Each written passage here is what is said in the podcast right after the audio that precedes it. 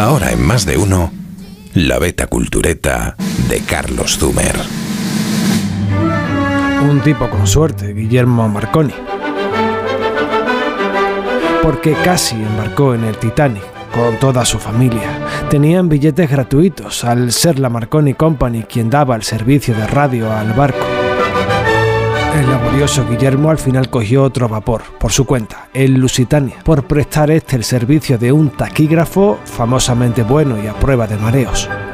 Y esposa y niños tampoco subieron al Titanic, se quedaron en tierra con mucha pena, porque al pequeño Julio le dio por ponerse enfermo a última hora.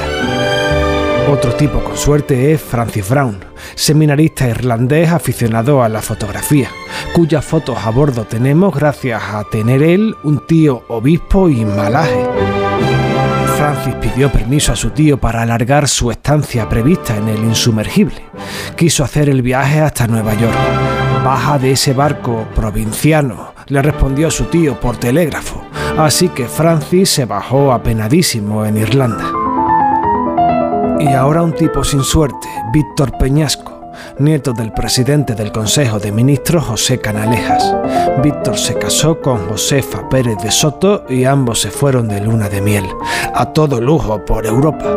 Estando en París, oyen del Titanic y se apuntan, contraviniendo la condición puesta por la madre de él, prohibido los barcos.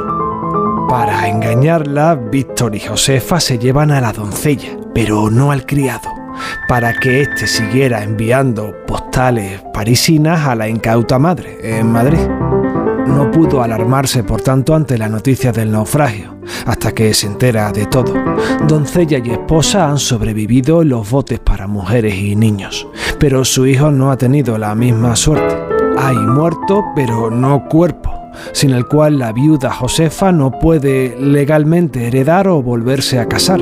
Así que hubo que falsificar un certificado de defunción. Dicen que incluso gracias a afanar un cadáver cualquiera a identificarlo falsamente.